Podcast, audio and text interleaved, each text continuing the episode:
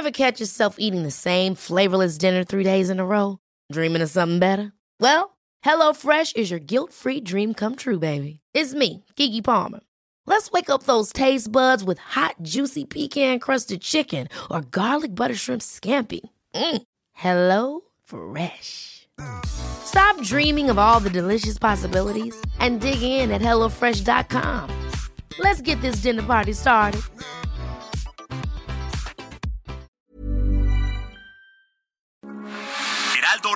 Con la H que sí suena y ahora también se escucha.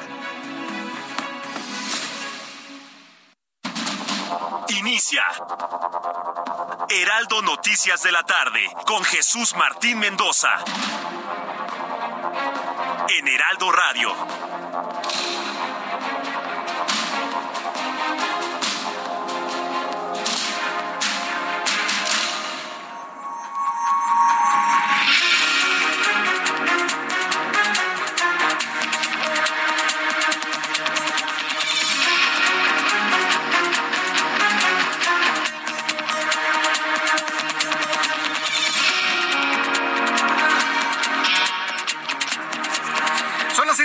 Punto, las 18 horas en punto, hora del centro de la República Mexicana. Bienvenidos, me da mucho gusto saludarla a través de los micrófonos del Heraldo Radio en toda la República Mexicana. Estamos en todo el país a través de la poderosa cadena de transmisión de Now Media Radio en los Estados Unidos. Gracias amigos que nos escuchan en Houston, en San Antonio, en Chicago en Bronzeville, en fin, en una gran cantidad de ciudades en los Estados Unidos. Como siempre le digo a esta hora de la tarde, súbale el volumen a su radio, que le tengo algo de lo más importante, de lo más destacado que ha ocurrido en México y en el mundo. Quiero informarle que este jueves quedó integrado el jurado que decidirá si el exfuncionario mexicano, Genaro García Luna, es culpable o no de los delitos de narcotráfico que se le imputan en los Estados Unidos. 12 mujeres y hombres, así como seis más de reserva, van a conocer los alegatos iniciales a partir del próximo lunes en el juicio que se prevé dure ocho semanas en la Corte Federal de Nueva York, tal y como nos lo había adelantado Gerardo Rodríguez. Dos meses. Dos meses están que se les queman las habas a los seguidores de López Obrador y al propio presidente mexicano para tener una herramienta de campaña. Y si por alguna razón llegase a suceder que se declara inocente a Genaro García Luna, no, no, bueno, no van a ni a dormir. Así se los puedo asegurar. Así que bueno, pues le tengo toda esta información más adelante aquí en el Heraldo. También informo que el Instituto Nacional de Estadística y Geografía dio a conocer que Zacatecas y Fresnillo son las ciudades con mayor índice de percepción de inseguridad de sus habitantes de acuerdo con la encuesta nacional de seguridad pública urbana, la cual reveló que el 97.7% de los habitantes de Fresnillo se sienten inseguros, pues prácticamente todos, y el 93.3% de los ciudadanos del- en la capital zacatecana también se sienten totalmente abandonados de seguridad. Le informo que un juez federal admitió un amparo que presentó la senadora panista Xochil Gálvez para ejercer su derecho de réplica en el show mañanero del presidente mexicano. En Twitter, la senadora celebró que se abrió una puerta para garantizar el derecho a réplica. Así que bueno, pues con esta con este amparo que un juez federal ha admitido, el presidente mexicano tiene que recibir, es que es claro, o sea, ¿quiénes van a las matutinas? Puro pseudo periodista, con honrosísimas excepciones, no son todos, eh, que van a hacerle la barba al presidente. Claro y que les pasan sus preguntas al WhatsApp y desde ahí las leen. ¿Sabes qué? Tú le vas a preguntar esto al presidente para que arme polémica con este. Y tú le vas a preguntar esto, lo reciben en el WhatsApp. Y ahí lo están leyendo y además lo leen mal. No se pueden llamar periodistas. El Lord Molécula, la señora Güera, el tipo que iba con un ojo tapado y resultó que era una mentira, o sea, un, personaje de circo. ¿sí? Y otros por ahí que, pues yo no sé, que, que- que están esperando a que les den su chayo ahí en el Palacio Nacional. No, no, bueno, es verdad, impresentables. Solamente esos impresentables los dejan entrar. Uno que otro para taparle el ojo al macho. Pero una mujer que está pidiendo derecho de réplica por acusaciones sin fundamento no la han dejado ni siquiera acercarse al Palacio Nacional. Con esta determinación, este amparo del juez federal, Xochil Gálvez se va a presentar en la mañanera del presidente mexicano. Un tribunal colegiado con sede en Yucatán concedió una suspensión provisional a la organización Sélvame del Tren contra las obras del tramo 5 del Tren Maya que va de Playa del Carmen a Tulum en Quintana Roo. Así que también no se va a poder concretar el famoso tren Maya, que debo decirlo, ha sido una de las obras más eh, presumidas, más eh, mostradas, que mayor interés han generado en la Fitur de España. O sea, por un lado, los ambientalistas ven que una obra como esta va a tener efectos irreversibles en el medio ambiente y por otro lado la Fitur de España ha causado un enorme revuelo este asunto del tren. Lo vamos a platicar desde los, desde los dos ámbitos o digamos desde las dos ópticas más adelante aquí en el Heraldo Radio. También informo que el Cuerpo de Bomberos de la Ciudad de México informó a través de redes sociales que ocurrió un derrumbe en una zona de obras en la Miguel Hidalgo. Las autoridades capitalinas reportaron una persona herida y una más que perdió la vida bajo los escombros. La Fiscalía General de Justicia de la Ciudad de México iniciará una carpeta de investigación por el posible delito de homicidio doloso. Hablaremos de los tontos retos de las redes sociales. Parece que nuestros jóvenes, nuestros chavos están perdiendo coeficiente intelectual. O dígame, ¿quién se deja ahorcar? ¿O quién se toma barbitúricos y no quedarse prácticamente en el viaje? Eso es muestra de una falta de coeficiente intelectual, señoras y señores, y no me da ningún temor decirlo. ¿Quién arriesga su propia vida? Solamente alguien que necesita ayuda psiquiátrica. Y eso ya lo digo con toda claridad y con base en las entrevistas que hemos hecho por años. Ninguna persona en sus cabales Ninguna persona en sus cinco sentidos puede atentar contra su vida como lo han hecho estos chamacos. De acuerdo con información que trascendió esta tarde, ocho alumnos de una secundaria ubicada en la colonia San Rafael, en la Cuauhtémoc, se intoxicaron con un precursor del Valium, para que me lo entienda. Porque si le digo clorazepam, bueno, me van a decir, ¿y eso qué es, Jesús Martín? A lo mejor le queda más claro si le digo la marca comercial. No es el Valium, pero es un medicamento parecido al Valium. ¿sí? ¿Dónde lo agarraron? Va a estar a saber. Y es lo que se está investigando en estos momentos. Estaban cumpliendo el reto viral de TikTok que consiste en grabar hasta que el medicamento los duerma. Y es que mire, la sociedad mexicana, las, de los, las del mundo también, están en la idea de ser youtubers, de ser virales, ganar mucho dinero y ya no estudiar ni trabajar. Eso, eso es flojera, chavos estar pensando en ser virales en el TikTok, ganar mucho dinero y no estudiar, eso es ser holgazán. Perdónenme, pero es la verdad. Quienes han logrado destacar en el mundo en, estas, en estos ámbitos están contados con el puño de una mano. No son todos, en absoluto. Ustedes pónganse a estudiar, ustedes pónganse a trabajar, ustedes prepárense y sean gente culta, informada y ya una vez que tengan eso, bueno, pues ya le entran a las redes sociales si quieren. Pero precisamente esa expectativa de tener mucho con muy poco es lo que mete a estos chavos a que inclusive arriesguen su vida. El actor estadounidense Alec Baldwin fue acusado de homicidio involuntario por el tiroteo ocurrido durante la filmación de la película Rust, donde murió la directora de fotografía Alina Hutchins. Es increíble, tiene más de un año este asunto y lo alcanzó la justicia. La persona responsable del arma también irá a juicio.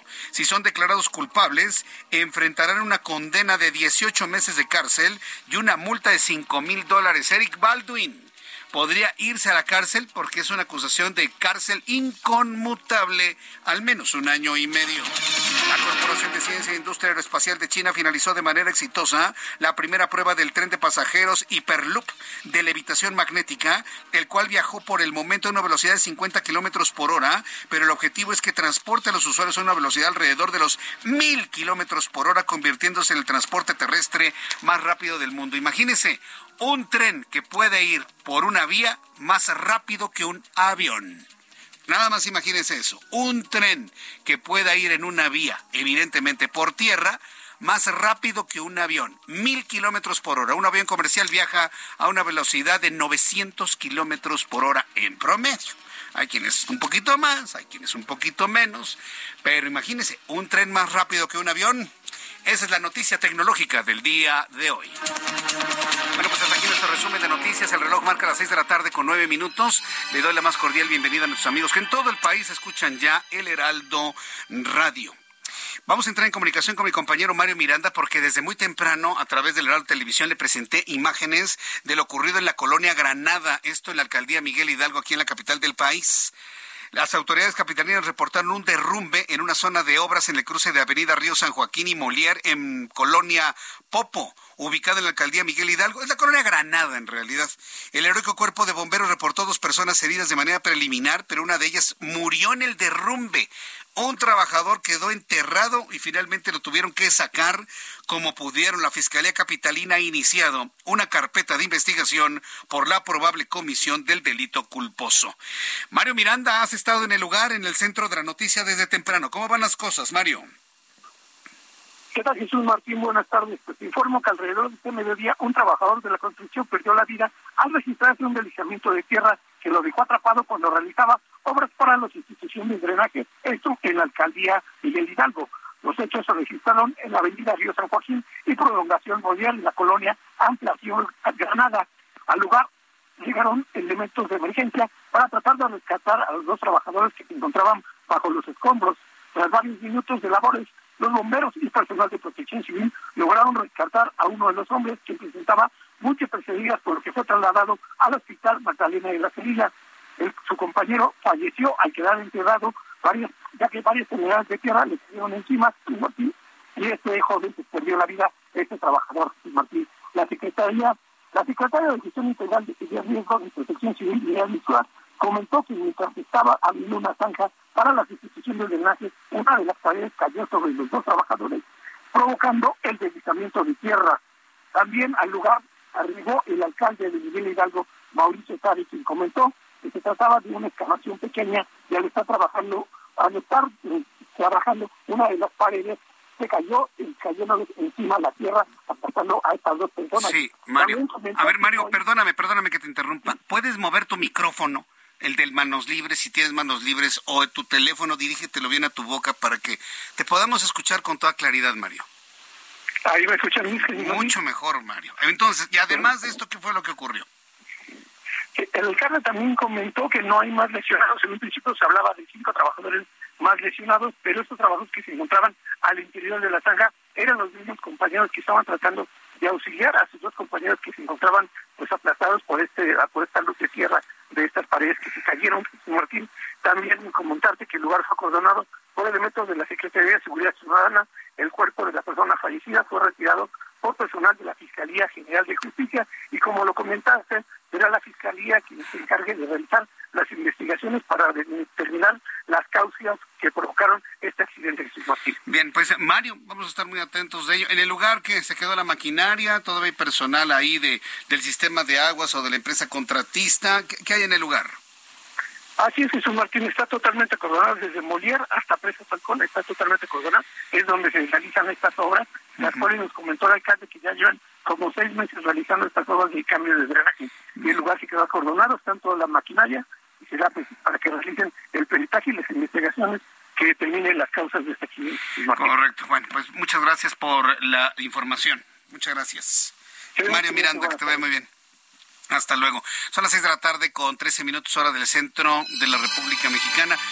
Me están preguntando nuestros compañeros del público que si hay tenemos información sobre lo de la solicitud o el trámite de un juicio político en contra de la ministra o la señora Yasmín Esquivel. Sí, un poco más adelante le voy a presentar ya todos los detalles de este inicio o una solicitud a la Cámara de Diputados para un juicio político. Y esto viene después de que varios 33 académicos de la Universidad Nacional Autónoma de México están exigiendo al Consejo Universitario.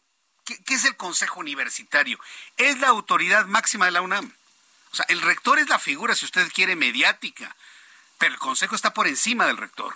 Es decir, todas las decisiones del rector tienen que pasar por el Consejo Universitario. Bueno, los académicos están pidiendo a la instancia superior al rector en la UNAM que les sea retirado el título a Yasmín Esquivel. No, no, no, esto es un asunto que tiene una escalada enorme. ¿Y sabe por qué está escalando tanto este, este asunto?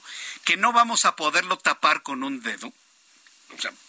y eso sí lo quiero decir con toda claridad. Está escalando este caso de Yasmín Esquivel a un grado que nadie lo va a poder tapar con un dedo. Nadie, absolutamente ha escalado porque la señora no está dispuesta a separarse del cargo. Ya hubiese solicitado, ya hubiera solicitado licencia temporal, temporal. Como ministro, me separo del cargo para no manchar a la corte o para que la corte no sea señalada como un lugar donde la probidad, la moralidad, la honradez, ta, ta, ta, ta, ta, ta, ta. Discursos podemos armarlo en este momento que justifiquen una separación temporal. En lo que la UNAM es, resuelve. Si la señora Esquivel ya le hubieran recomendado separarse, ya no le estaría dañando la imagen al presidente. ¿Se da cuenta que el presidente ya no habla del asunto de la corrupción? ¿Por qué? Pues porque no puede. Llegará un momento en el que ya no le convenga. Entonces, el asunto se está escalando por la negativa de la señora a dejar la silla en la corte. Y no estamos diciendo que la deje definitivamente, que se pare temporalmente temporalmente lo que se resuelve todo este asunto, resuelve la UNAM, resuelve la SEP, resuelve el Consejo, resuelve el rector. Es lo lógico. En cualquier parte del mundo civilizado, cualquier persona señalada en su probidad se separa del cargo para aclarar los caminos. Nada más. Es una sugerencia. ¿eh? Y de esta manera el asunto ya no escalará como está escalando hasta este momento. Al ratito le tengo todos los datos. Es más, voy a tener la oportunidad de conversar con uno de los integrantes del Consejo Universitario y académico, bajo firmantes de esta solicitud al mismo Consejo, eh, en donde se está pidiendo la separación de Yasmín Esquivel. Ayer nos lo decía Alejandro en Vila aquí, sí hay el mecanismo legal para hacerlo, no el retiro del título, pero sí su nulificación a través de la cancelación de sus créditos. Entonces, imagínense, sí hay el camino legal. Ya nos lo explicaron aquí en el Heraldo Radio el día de ayer y vamos a ver todos estos caminos que se abren en una escalada que de verdad le digo, no era necesario llegar hasta este punto. Bien, cuando son las seis de la tarde con 16 minutos hora del centro de la República Mexicana. Esta noticia a continuación es muy dolorosa porque si un chavo, un muchacho de secundaria muere por negligencia, o por esta idea falsa que han generado las redes sociales de volverse famosos, virales, millonarios, con hacer videos estúpidos, perdón que use la palabra tan dura al aire, mientras prevalezca esta idea, si no hay un blindaje por parte de la familia y por los medios de comunicación de una manera muy clara, se van a morir los chavos, ¿eh? Hoy tenemos intoxicados por tomar barbitúricos. Al ratito van a ser muchachos que se mueran por ahorcamientos y todo por el camino fácil. El camino fácil de yo, youtuber famoso, lana sin estudiar. Mire, de gente ignorante en medios de comunicación estamos hasta la coronilla, ¿eh? hay, hay ejemplos de sobra. No necesitamos más ahora en las redes sociales con ese glamour, con ese oropel que aparecen. Y ante esa promesa, entre comillas, de ser famoso, viral y rico, pues los chavos se meten en tonterías. Sí, hay que decirlo como es. Ocho estudiantes de la Escuela Secundaria Diurna 26, ubicada en la alcaldía Cuauhtémoc, sí, una escuela secundaria diurna, ubicada en la alcaldía Cuauhtémoc en la Ciudad de México, presentaron intoxicación, consumieron clorazepam, mientras intentaban cumplir con un reto viral de TikTok hasta decirlo me da pena ajena, vergüenza, porque no tienen, no tienen cabeza, hombre. Ay, chavos, ¿cómo se les ocurre tomar esos medicamentos? Cualquier persona sensata y con buena orientación no se los toma, ¿eh? Bueno, pues estaban intentando cumplir un reto viral de TikTok que consiste en grabarse a sí mismos hasta que este medicamento haga efecto en ellos y queden completamente dormidos. De acuerdo con las autoridades capitalinas, tres de los alumnos requirieron ser trasladados a hospitales donde fueron reportados como estables. El resto de los estudiantes requirieron vigilancia médica privada sin reportar ningún síntoma de gravedad. Hoy en televisión se lo presentaba. Fueron ocho.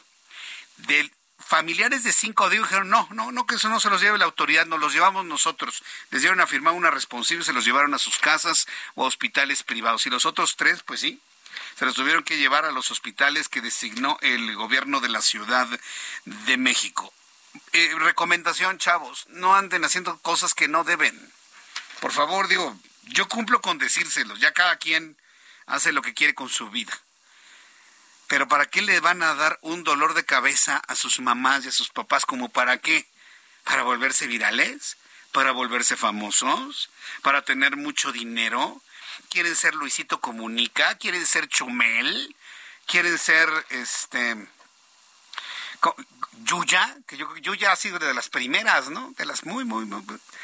Eh, ¿Quieren ser escorpión dorado? Ese ni lo ve, ni lo conozco. A ver, a ver, haré caso a tu recomendación. A ver si me quiero parecer a él. No, no, no, no. Estamos, estamos en un declive.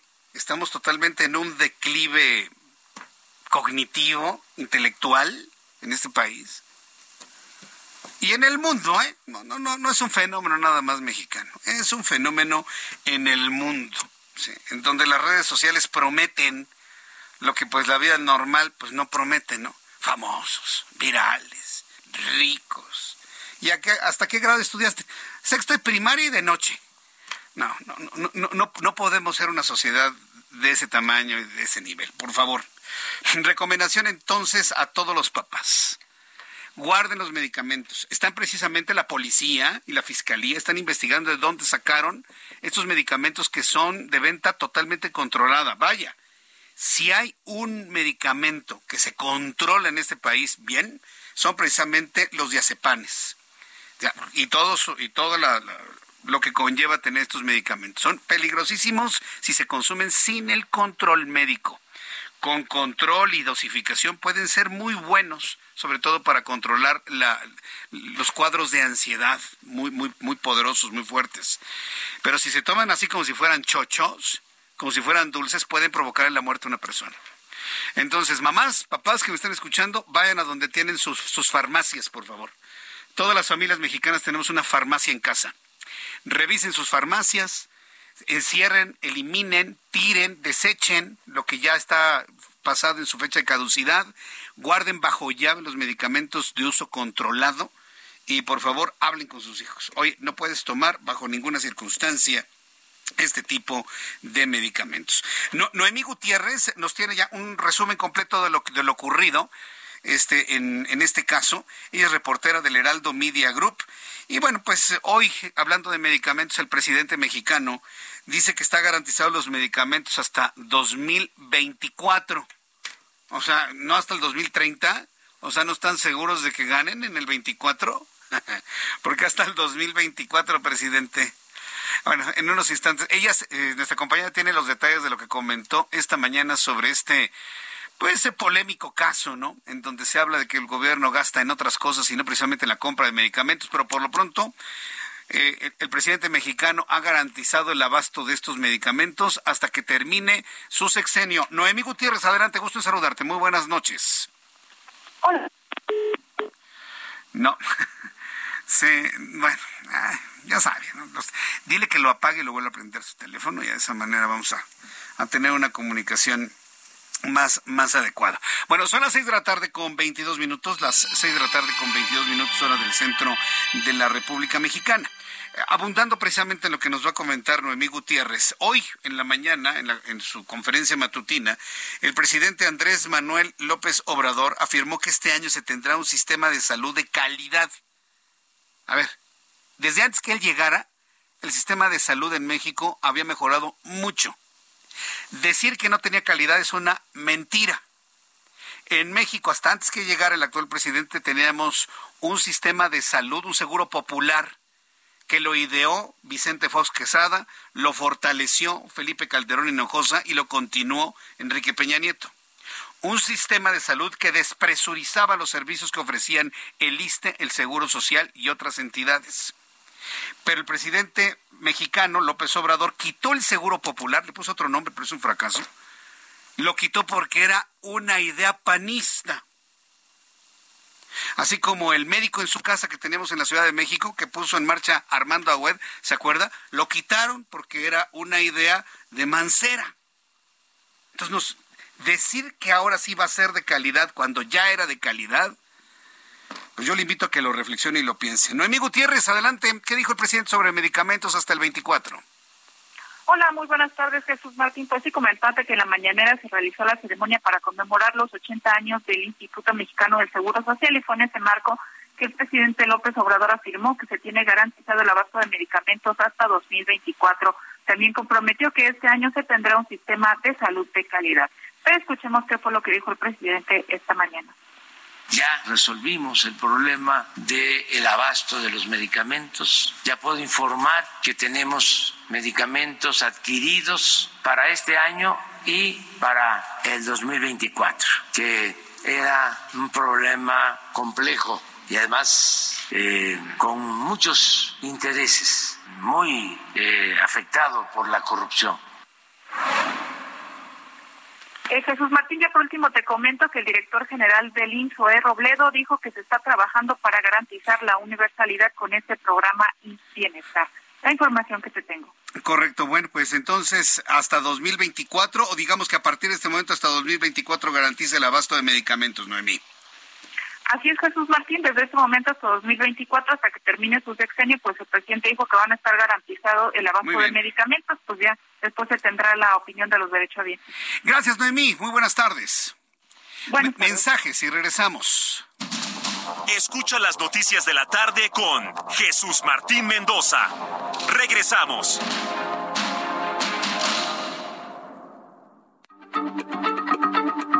Heraldo Radio, la H se lee, se comparte, se ve y ahora también se escucha.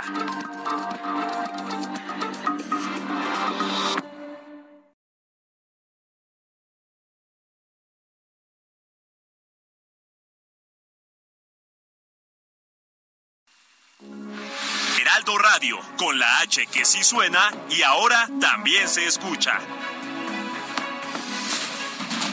Continúa Heraldo Noticias de la tarde con Jesús Martín Mendoza.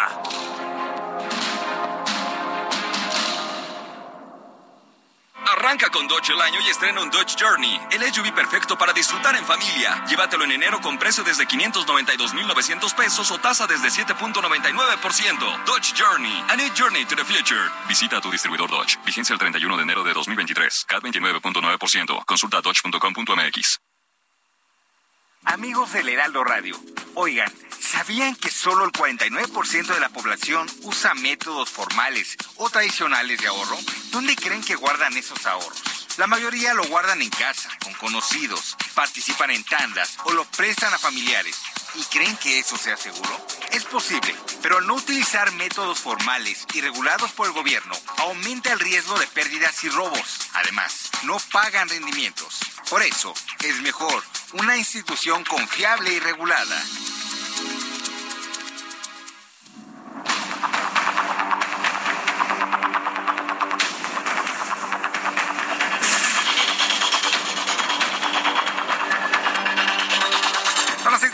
Con 31 minutos, hora del centro de la República Mexicana. 6 de la tarde con 31.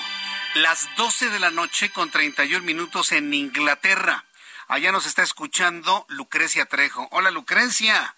Pues escuchando las noticias ya a la medianoche, antes, antes de dormir. Me parece muy bien Lucrecia. Me dice Lucrecia que están en Inglaterra a 4 grados Celsius bajo cero a esta hora de la noche, ya prácticamente madrugada en aquella parte del mundo, en aquella parte del Reino Unido. Así que pues, saludos a nuestros amigos mexicanos, hispanoparlantes, angloparlantes también, en Inglaterra y en otros, eh, en otros lugares del Reino Unido. Así que gracias por estar en sintonía con nosotros a través de digitales, a través de YouTube, en el canal Jesús Martín MX. Les recuerdo que estamos en Spotify, que estamos también en la aplicación del Heraldo de México y en la página de internet del Heraldo de México. Entro en comunicación con nuestro compañero José Ignacio García. Él es nuestro corresponsal en Hidalgo. Eh, nos va a informar que la Secretaría de la Defensa Nacional y la Guardia Nacional realizan un operativo contra el huachicoleo en Tula Hidalgo. Y mire, el asunto no es para menos, porque hoy, precisamente en primera plana, en uno de los diarios más influyentes de nuestro país, pues se habla de las enormes pérdidas millonarias que todavía el gobierno actual, el de López Obrador, mantiene por el robo de combustibles. Si alguien creyó de que el huachicol ya se había acabado, pues no, no, no es así. No, no es así. No nada más porque llegó y mágicamente digo, ya no hay huachicol, ya no hay corrupción. Ya no hay huachicol, no hay corrupción, por el amor de Dios. No, no, sigamos siendo un país mágico, ¿no? La realidad, tristemente, indica que hay muchos grupos que se siguen robando el combustible en diversos puntos donde pican la tubería y de ahí lo obtienen. Adelante con la información, José Ignacio García, qué gusto saludarte. Bienvenido, ¿cómo estás?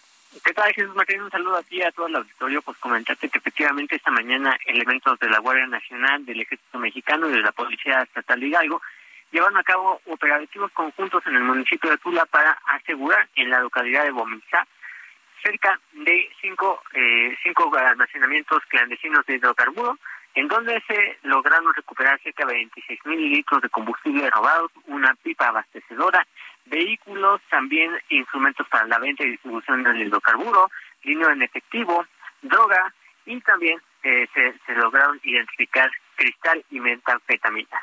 De acuerdo con el reporte de la Secretaría de Seguridad Pública de Hidalgo, en este operativo fueron detenidas 15 personas dedicadas al robo y comercialización de hidrocarburos en la zona sur del estado de Hidalgo. Y cabe destacar que este operativo se llevó a cabo apenas un día después de llevarse a cabo la celebración, la conmemoración más bien de los hechos acontecidos el 18 de enero de 2019 en el municipio de Tlahuelpan cuando explotó una toma clandestina en donde murieron 137 personas. Comentarte también que apenas el miércoles pasado también se llevó a cabo un enfrentamiento entre la Guardia Nacional y presuntos huachicoleros en el municipio de Cuautepec, donde resultaron cuatro personas muertas y once heridas, y donde también los propios pobladores defendieron a los huachicoleros para evitar que fueran aprendidos con las autoridades federales. Eh, cabe destacar que Hidalgo desde 2018 se mantiene en el primer lugar a nivel nacional en cuanto a tomas clandestinas y estos municipios que forman parte de una red de 23 demarcaciones que así lo ha determinado la Secretaría de la Defensa Nacional son las más afectadas por el robo y comercialización de hidrocarburos, donde también se han expandido en otras actividades ilegales tanto del fuero común como del fuero federal. Hasta el momento cabe destacar que en 2022 se aseguraron 632 mil litros de hidrocarburos en cerca de 4.000 tomas clandestinas que se identificaron en todo el territorio estatal. Es parte de la información que tenemos hasta el momento desde el Estado de Hidalgo respecto a este delito que ha encumbrado a la entidad. Correcto, no, pues sí, y, los porcentajes de incremento son verdaderamente escandalosos. José Ignacio García, muchas gracias por la información, que tengas muy buenas tardes. Gracias, muy buenas tardes. Hasta luego, muy buenas tardes. Alguien van a regañar en Pemex, ¿eh? Y el presidente se va a regañar, como dice el ingeniero Carlos Álvarez Flores, al agrónomo. Sí, no, es que a ver, está el presidente todas las mañanas ahí, se, avienta a veces hasta tres horas insistiendo de que nuestro México está reque tres piedras, de que está muy bien, que está muy bonito y como nunca, y no es cierto. Tres horas todos los días diciendo que estamos bien, no es cierto. Y uno de los asuntos que más encumbra es que ya no hay guachicol, no es cierto lamentablemente le siguen también a él robando la gasolina. ¿Sabe de quién son los datos? Por eso le digo que alguien van a regañar del propio Pemex, del propio Petróleos Mexicanos. Es como cuando ocurrió el asunto de lo del Naim, que cancelaron y que eh, se, informó que se habían perdido más de 300 mil millones de pesos en pagos para terminar con el aeropuerto, más 150 mil de lo que costó la, el aeródromo de Santa Lucía casi 500 mil millones de pesos gastados en eso. Con ese dinero se hubiera terminado de construir el NAI, bueno, como sea. Y lo regaña, no, ese dato está mal, cámbialo. Yo le puedo asegurar que mañana o pasado mañana Pemex nos cambia este dato, ¿eh? Ah, claro, por supuesto. La idea es dar una idea de que sí se está combatiendo el huachicol. Estamos hablando de cifras reveladas del propio Pemex de que el huachicón en nuestro país aumentó durante 2022 el 70% comparado con cifras de 2021, donde se reportó el robo de 3.600 barriles diarios, mientras que en 2022 esta cantidad aumentó a 6.100 barriles diarios. No dudaría que mañana nos corrijan ese dato. No, se equivocaron. Y luego los medios de comunicación, uy, hicieron un gran escándalo. No, no es cierto. No nada más no aumentó, ya se redujo a la mitad. Yo casi estoy seguro que habrá una corrección en este dato en los próximos días. Mientras tanto, cuando son las 6 de la tarde con 37 minutos hora del centro de la República Mexicana, amigos en Guadalajara, Jalisco, que nos escuchan a través del 100.3 de FM, seguimos muy, muy atentos de todo lo que sucede en Guadalajara, sin tintes políticos de ninguna índole eh, muy atentos de lo que sucede en el predio Huentitán, al norte de la ciudad de Guadalajara, ahí a un lado de las instalaciones de la UDG. Hemos estado muy atentos de la situación de los jóvenes que habían sido detenidos. eh, toda la historia que ha explicado el propio gobernador de la entidad, el origen y destino de ese predio, la lucha que están haciendo tanto la universidad como vecinos para que se mantenga como un área verde y no se construyan ahí pues miles de viviendas. Tengo en la línea telefónica a Javier Armenta. Mucha atención amigos en Guadalajara, y alrededores de la zona metropolitana de Guadalajara. Javier Armenta es expresidente de la Federación de Estudiantes Universitarios de la Universidad de Guadalajara y uno de los tres estudiantes que fueron vinculados por el previo de Huentitán en donde se construye Iconia. Estimado Javier, bienvenido, gracias por tomar la llamada, buenas noches. Buenas noches, muchas gracias por invitarme a platicar contigo y con tu auditorio. Estamos en este momento en todo el país y también en la ciudad de Guadalajara. ¿Cómo van las cosas en este momento? Tengo entendido que los vecinos y todos ya lograron una suspensión para detener la construcción de Iconia. Es correcto, es correcto. Eh, si, me, si, me permites, eh, haría un contexto muy breve. Sí, por favor. Estoy seguro que no dijo eso el gobernador. Mira, el terreno está ubicado al norte de la ciudad, muy cerca de colindar con la barranca de Huentitán, que es una área natural protegida. Y en 1980 el Congreso del Estado de Jalisco decidió que esas 13.6 hectáreas fueran compradas para Patrimonio de Guadalajara para hacer un gran parque municipal. Y así fue 28 años. Ha habido dos intentos de privatizarlo, primero en el 2008, donde una empresa iba a pagar no en efectivo, con obras en especie por el terreno, no pagó. Y en el 2016, el gobernador del estado, en lugar de recuperar el terreno, le hace a esta empresa un descuento a la mitad y les da otra oportunidad para pagar. ¿Por qué la defensa del territorio es compleja? Porque tiene tres variables. La primera, la social, la más importante. A nosotros no se nos ocurrió que fuera parque, fue una decisión del Congreso. Pero un parque para nosotros representa naturaleza, vida, y un lugar donde los niños sean reclutados para ser artistas o futbolistas y por el arte, en lugar de que sean reclutados por el cártel o por las drogas, como desafortunadamente pasa en mi colonia, ¿no? Punto número uno. Punto número dos, es también un problema complejo, este, porque tenemos más de 10 años con esta lucha hemos puesto amparos, muchas acciones para recuperar los vecinos del barrio. Hemos contado con la solidaridad de la universidad y otras organizaciones, pero la defensa ha sido vecinal. Y bueno, nos hemos enfrentado entre el Estado, entre la clase política que debe defender estos espacios, con los empresarios. Segundo problema, la, variable es económica, porque este, este terreno, para que te des una, una idea de cuánto es el botín que se están robando, son 136 mil metros cuadrados si tú al día de hoy quisieras llegar a comprar esos terrenos, tendrías que pagar de cash, eh, eh, de cash cash. Un valor, cada metro cuadrado, valor de mercado son 12 mil pesos. Si lo multiplicas por estos 136 mil metros cuadrados, el monto en valor del mercado hoy de este terreno es de poco más de 1.600 millones de pesos. El ayuntamiento, en el convenio que firmó Alfaro en 2016, solo les está cobrando 688 millones de pesos. Y ni siquiera en efectivo, ¿eh? Se los está pagando en especie.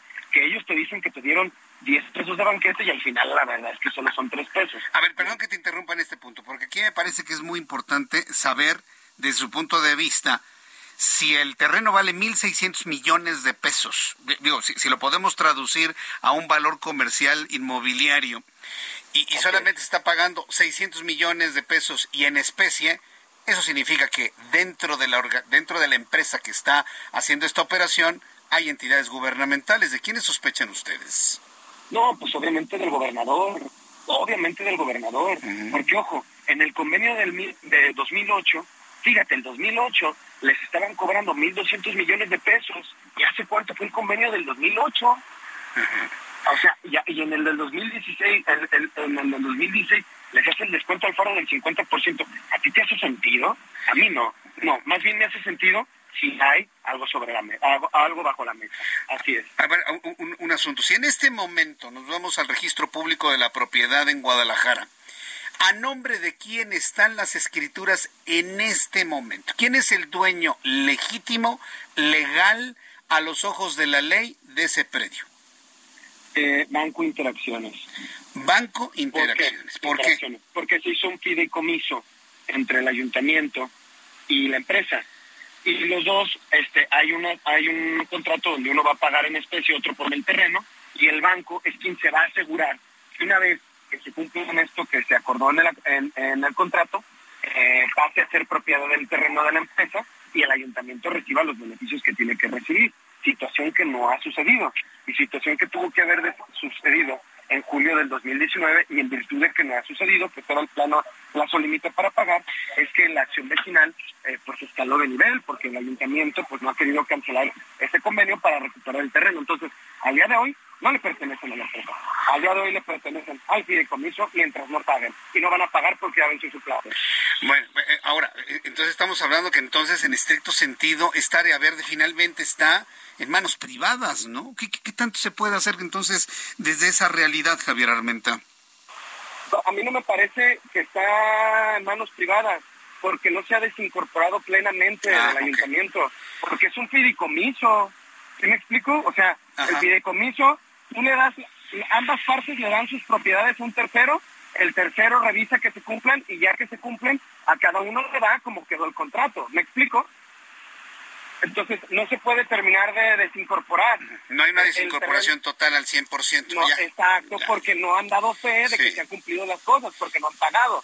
¿Me explico? Ahora, fíjate, este, yo invito a cualquier persona que vea, tengo un Google Maps y, que vea precisamente el área, está identificada como Parque Mirador Independencia al norte de, Guadalajara. Es distinto. Es distinto. ¿Es distinto este? El parque, el parque Mirador Independencia, el Parque Mirador Independencia está, este, está a donde termina la calzada. Y el terreno que yo te estoy hablando está en periférico y calzada, como kilómetro y medio antes. Ah, periférico y calzada. Sí, ah, ya, ya, ya, lo tenemos bien ubicado. De todas maneras, está conectado a áreas verdes que dan hacia esta zona de Barrancas, el río Santiago, todo eso, ¿no? Claro, y si me permites terminar, mira, terminando la idea del factor económico a que nos enfrentamos. Valor de mercado ahorita son 1.600 millones de pesos por el terreno y me estoy yendo bajo la empresa solo va a pagar 600, si es que paga 688 en especie, con esta trampa que te estoy diciendo. ¿Sabes de qué tamaño es la chuleta inmobiliaria que se quieren devorar? De 5.500 millones de pesos es el negocio. Quieren hacer ahí 1.600 departamentos. el, departamento más barato es 2, millones y medio de pesos, hasta más de 3, de pegándole a los 4 eh, eso de puros departamentos, multiplica 1.600 departamentos por, por 2.800 de cada uno, y te va a dar una cantidad poco más de 4.000, más el centro comercial, más el mercado, más el hotel, y nada más pagaron 688. De verdad, el último territorio así de grande para la ciudad para hacer un parque, lo están rematando en esa cantidad ínfima cuando, cuando los servicios ambientales y sociales no están equiparables. Hay una resistencia, ¿no? ¿Quién es el Estado detrás de este negocio? Estos empresarios con el gobernador, porque el gobernador les dio estas condiciones en 2016. Y a pesar de que venció el contrato en 2019, como los presidentes municipales que después de Alfaro han estado en la presidencia municipal, no han cancelado este convenio porque no se van a pelear con su patrón, ¿no? Su patrón político. Ahora el alcalde eh, actual, que es Pablo Lemus, claro que no lo va a cancelar porque quiere ser el candidato de Alfaro para el gobierno del Estado. Correcto. Pues, además, observando el predio ya viene identificado, se lo han ido comiendo poco a poco. Yo he estado viendo aquí eh, algunas urbanizaciones en este Parque Natural Huentitán, en la parte sur, en la parte poniente. Hay un parque de diversiones en este lugar. O sea, poco a poco se lo han ido comiendo, ¿no es así, Javier? Así es, así es, así es, así es. Pero mira, también ha habido una resistencia importante y bueno, eh, termino, bueno, ese es el, tema económico que nos enfrentamos, ¿no? Sí. Y, el tema político, al final, es que efectivamente tenemos más de 10 años en la lucha, pero a partir de que yo fui presidente de la FEU, pues que los estudiantes se involucraron en la defensa de ese espacio, es que la defensa pudo tener otras proporciones y entonces ya pudimos combatir esta lucha de manera más importante y bueno. Este, ahí, a partir de que se rehusaban a recuperar el terreno, instalamos un campamento, eh, eh, instalamos un campamento dentro del parque y allí estuvimos viviendo 144 días hasta que nos desalojaron como si fuéramos delincuentes. Incluso días antes de que nos desalojaran, el presidente municipal fue a platicar con nosotros, a decir que reconocía el movimiento, que iba a buscar una vía de diálogo y después a las 3 de la mañana sacaron a punta de pistola de un espacio que sigue siendo público, ¿no? Bien. Entonces, por, ese, por ese hecho, por esa defensa que hicimos, nos quieren meter a la cárcel cuando los verdaderos delincuentes son esos empresarios que no le han pagado a la ciudad, que hace más de tres años se les venció el contrato, que nos quieren despojar de un terreno que es invaluable para la ciudad por los servicios ambientales que puede tener. Esos son los verdaderos delincuentes. y quien les da el amparo político es el gobernador. Ahora resulta que tres estudiantes, por haber hecho esta protesta pacífica social, ah, ahora nos van a juzgar como delincuentes. Los verdaderos delincuentes son ellos. Y bueno, pues por eso nosotros estamos pidiendo instancias nacionales que nos juzguen con perspectiva de derechos humanos. pues Javier Armenta, manténnos al tanto de todo lo que sucede allá. Todo esto que has comentado se ha escuchado fuerte y claro en toda la ciudad de Guadalajara a través del 100.3 de FM nos mantendremos al tanto de, esta lucha y evidentemente, bueno, pues también lo que bajo su descargo tengan que informar la, la, otra parte que en su momento también la presentaremos y de esta manera que el público pues juzgue, ¿no? Todo, todo lo que ha sucedido, pero sí destacamos la lucha de más de 10 años que ustedes tienen en defensa de esta área verde del norte de Guadalajara. Muchas gracias, Javier Armenta, por estos minutos para el Heraldo de Radio. Gracias, excelente noche. Gracias, excelente noche. Javier Armenta con una energía, con un coraje por defender lo que consideran patrimonio de la ciudad de Guadalajara, verdaderamente interesante.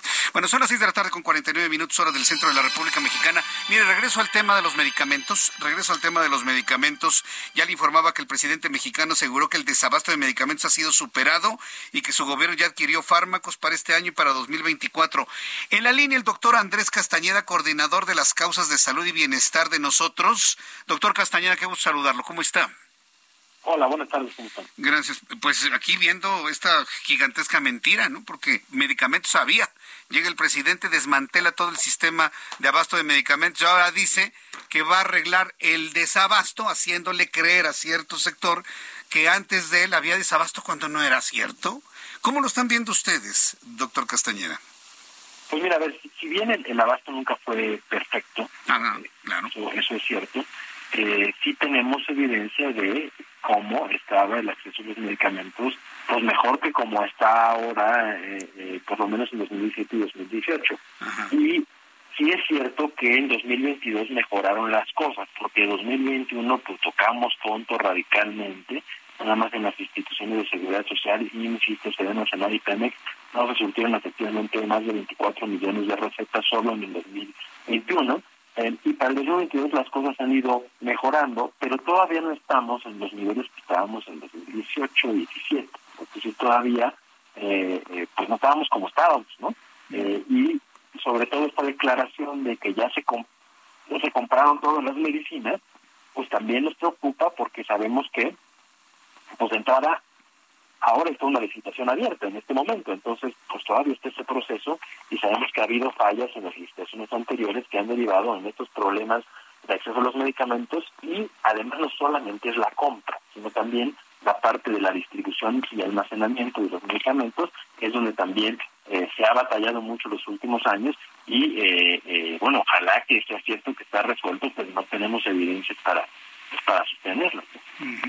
Ahora, eh, ¿cuál sería la expectativa? ¿Realmente eh, pensaremos de un abasto más normalizado para todas las enfermedades lo que resta de este año y 2024? ¿Vale la pena señalar algún tipo de, frontera en el tiempo, como es el final de la presente administración? ¿O qué, tendríamos que esperar en esta, en esta argumentación del gobierno federal? Eh, pues eh, esperemos que se empiece a regularizar, ¿no? Que sea cierto esto, que ya hayan desarrollado una estrategia real. Insisto, pues pareciera que no, no tenemos evidencia de que esto sea así y sabemos que todavía hay mucha desconfianza y incertidumbre en el mercado, ¿no? que de entrada para que se garantice el acceso a los medicamentos esto es algo que tiene que suceder, tiene que haber eh, buena comunicación con todos los sectores, que incluye la industria farmacéutica, distribuidores, pero también academia, sociedad civil, eh, profesionales de salud y sobre todo grupos de pacientes. Sabemos que esto no ha pasado, esto también es una deuda histórica, no nada más es de esta administración, pero eh, eh, al final lo que sí estamos viendo es que sigue habiendo desabasto en la plataforma cero desabasto de, del colectivo en donde pacientes, familiares de pacientes y profesionales de salud pueden dejar su reporte cuando no hay medicinas para trabajar o cuando no se les surte su receta, pues seguimos recibiendo varios reportes todos los días, ¿no? Entonces, pues no, no, no, nos preocupa que el negar o el asumir que ya no existe un problema, pues pueda derivar en eh, mayores problemas eh, en el tema de acceso a los medicamentos o que se minimice la problemática, eh, pues lo cual no, no, no, no nos ayuda a resolverlo. Uno de los sectores más sensibles precisamente en torno a la falta de medicamentos, sobre todo de especialidad, son los, las personas con cáncer y de manera concreta los niños con cáncer. ¿Ustedes tienen expectativa de que estas protestas que todavía continúan al día de hoy desaparezcan con la promesa y la operatividad que buscan implementar con el abasto de medicamentos? Eh, pues mira, a ver, eh, eh, efectivamente el, problema con, con, los niños con cáncer tan agudo que se vivió en los años anteriores pareciera ya estar resuelto, pero mm, pues a ver, los niños con cáncer representan solamente el 10% de todas las personas que viven con cáncer en el país, ¿no? Seguimos teniendo reportes por falta de medicamentos oncológicos, pero por ejemplo ahora tenemos un problema gravísimo con el desabasto de medicamentos contra el dolor crónico, no sobre todo para pacientes que están en cuidados paliativos y en la última etapa de la vida, eh, y también hemos tenido durante 2022 de las principales causas de reportes por desabasto han sido las relacionadas con la salud mental. También hemos tenido ahora, por ejemplo, reportes muy fuertes en Tlaxcala y Puebla por falta de medicamentos para pacientes con enfermedad renal o que han recibido un trasplante renal. Y bueno, todo esto, eh, pues por supuesto que es preocupante. No podemos decir que nada más es un grupo eh, de pacientes, sino es en general el sistema de salud como como tal, ¿no? Y que está eh, viéndose muy perjudicado por los medicamentos, con las consecuencias que esto tiene. No solamente estamos hablando de problemas directamente con impacto a la salud, pero también el tema de la tranquilidad de las familias, el gasto de bolsillos se ha ido por los por los cielos entre la pandemia y el desabasto, que son problemas que se mezclaron, pero no no no tienen ningún mismo origen. Eh, hemos visto un aumento en el número de medicamentos robados y falsificados, eh, que las personas ante no tener el medicamento buscan alternativas, eh, etcétera. ¿no? Hay un sinfín de, complicaciones que, que, trae este problema y al final la salud es un derecho, no un favor, y en México no nos podemos acostumbrar a que no nos surtan las medicinas. Eh, si queremos un país realmente equitativo, pues tendríamos que garantizar el derecho a la salud para todos y para todas. Sí, porque lo muestra como una dádiva de su bolsillo el presidente. Bueno, muchas gracias por este tiempo, Andrés Castañeda. Muy buenas tardes. No, con gusto. Hasta, muy bien, hasta luego. Hasta luego. Escucha las noticias de la tarde con Jesús Martín Mendoza. Regresamos.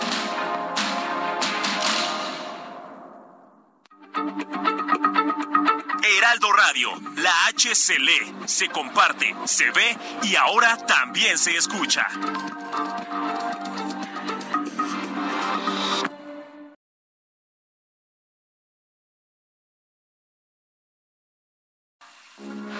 Heraldo Radio, con la H que sí suena y ahora también se escucha.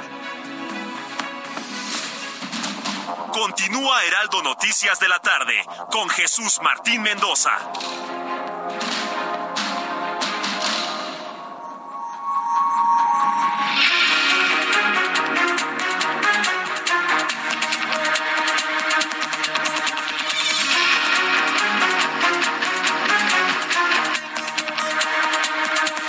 En punto, hora del centro de la República Mexicana, le presento un resumen. Un, un, resumen con toda la información después de la siguiente entrevista que le voy a presentar aquí en el Heraldo Radio. Me da mucho gusto saludar a Rebeca Isabel Flores. Ella es vocera de Sileo. Ya habíamos platicado con nuestros amigos de Sileo en una ocasión anterior. Estimada Rebeca Isabel Flores, bienvenida. ¿Cómo están? Hola Jesús, pues muy contenta de estar aquí contigo. ¿Cómo estás? Gracias por la invitación. Gracias por tomar nuevamente la comunicación y estar nuevamente aquí en el Heraldo, sobre todo porque hubo inquietud, hubo preguntas, comentarios desde la vez pasada. Y bueno, quisiera que empezáramos nuevamente con un contexto de qué es Sileo y sobre todo ¿Cómo se enfocan ustedes el, las habilidades de una lectura más rápida a diferencia de otros de otros otras ofertas que hay en el mercado? Claro que sí, Jesús. Primero comentarte que lo que nosotros hacemos en Sileo es que Sileo te permite aprender lo que quieras y no lo que puedas, para que tú puedas extender una agilidad de pensamiento y de entendimiento. Jesús, recuerda que no es lo mismo el que tú puedas leer, pero ¿qué pasa? Que no puedes comprender lo que estás leyendo. ¿Cuántas veces eh, nos pasa que tenemos que leer la información, que a la primera lectura no podemos captar la información o, los simples los mitos que tenemos de que leer nos da sueño, que nos provoca cansancio. Entonces, ¿qué es lo que buscamos? En Sileo simplemente es erradicar esos malos hábitos para que una persona, ¿qué crees? pueda tener ese entendimiento y comprensión. Y esto hablamos también de un rezago educativo que en dos años pues nos, nos ha afectado muchísimo. O aquellos profesionistas que nos están escuchando que dicen, yo tengo que leer muchísima información, pero no tengo no tengo la, las herramientas para hacerlo de una manera rápida o simplemente Jesús para poder entender lo que estoy leyendo.